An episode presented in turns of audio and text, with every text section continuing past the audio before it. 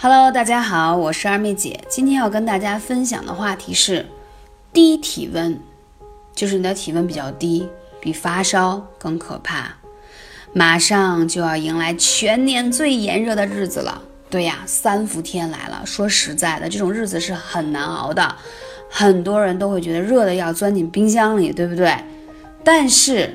有些小主身体的温度却并不高，准确的来说有点低体温。如果此时再不注重自己的保养，后果并不仅仅是说衰老的快，对你的身体健康是会有影响的。为什么这样讲？最近有很多粉粉丝留言说：“二妹姐，我即使到了夏天，虽然我觉得热，但是我浑身都是手脚都是冰凉的。”然后的话呢，我还要穿着长衣和长袖，一点冷风都不能吹，什么电风扇呀、空调什么都不能碰，会觉得浑身发抖。我不知道在听节目的时候还有没有类似这样情况的你，就是说，即使到了夏天这么炎热的情况，你的体温竟然不正常，是低的。所以这种情况下怎么办呢？有医学研究发现，低体温者本身血循环就比较差。如果长时间处于一个低体温的一个状态的话呢，你就会容易得疾病的几率就会比别人要高很多，而且呢，这跟你的生活习惯是有关系的。所以这一点呢，从艾灸的养生来说，是阳气不足的表现。那我再说一下，低体温还会带来哪些特征？第一，阳气不足呢，首先看阳眼睛，你会发现小孩子的眼睛啊都是又黑又亮的，因为。小孩嘛，气血比较充足，而你发现成人之后，随着年龄的增长，眼睛开始发黄了，浑浊了，这个都跟阳气不足有关。还有呢，即使在夏天还觉得冷，要穿长衣长袖，同时容易感冒，没怎么样，就吹了一下电风扇，或者就是说今天下雨啊，有点降温，你就感冒了，发烧了。同时呢。你还没有到掉头发的年纪，没有到长白发的年纪，你已经提前脱发、变白，这都是早衰的现象，也是阳气不足的情况。看脸色一点都不红润，而且苍白无光泽，这也是阳气不足。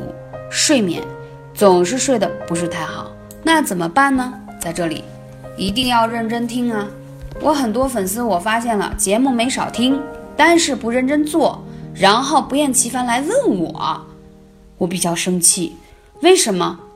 不是我不愿意解答你们，是我希望我的节目可以让你真真正正使用起来，帮到你才是我最幸福的一件事儿。那说到穴位，刚才讲到阳气不足也好，体温低的小主，我们要怎么办？第一，一定要灸大椎穴，因为大椎穴是我们。阳穴前面是阴穴，就是说我们在做艾灸的时候，要尽可能多灸一些后背啊后面的穴位。当你的阳穴启发起来了之后，你吸收的能量会更强，能了解吗？还有你的足三里是一定要灸的。可能你会说，二妹姐你怎么在什么节目当中都推这足三里？这个足三里啊，等我有时间会把这个穴位单独拿出来给你详细讲，它有多好。怎么去应用它？可以，嗯，不说包治百病吧，就是让你可以保健啊，可以健康，可以长寿。这个穴位是非常有讲究的，所以足三里一定要灸。它可以提高你的这个脾胃的能力啊，补中益气，还能增强免疫力。肚子上的神阙穴也要灸一下，因为呢，它可以帮助你什么呢？补肾益气，强身健体，而且呢。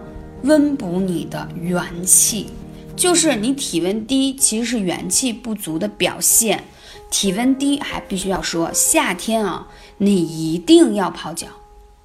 如果你还有很多低体温的问题，可以加阿妹姐微信号来问幺八三五零四二二九。泡脚建议你泡什么样的？一定要有艾草成分的，然后里头可以有些川穹、当归，还有红花啊。泡脚的时候呢，我建议最好能把药草包煮一下。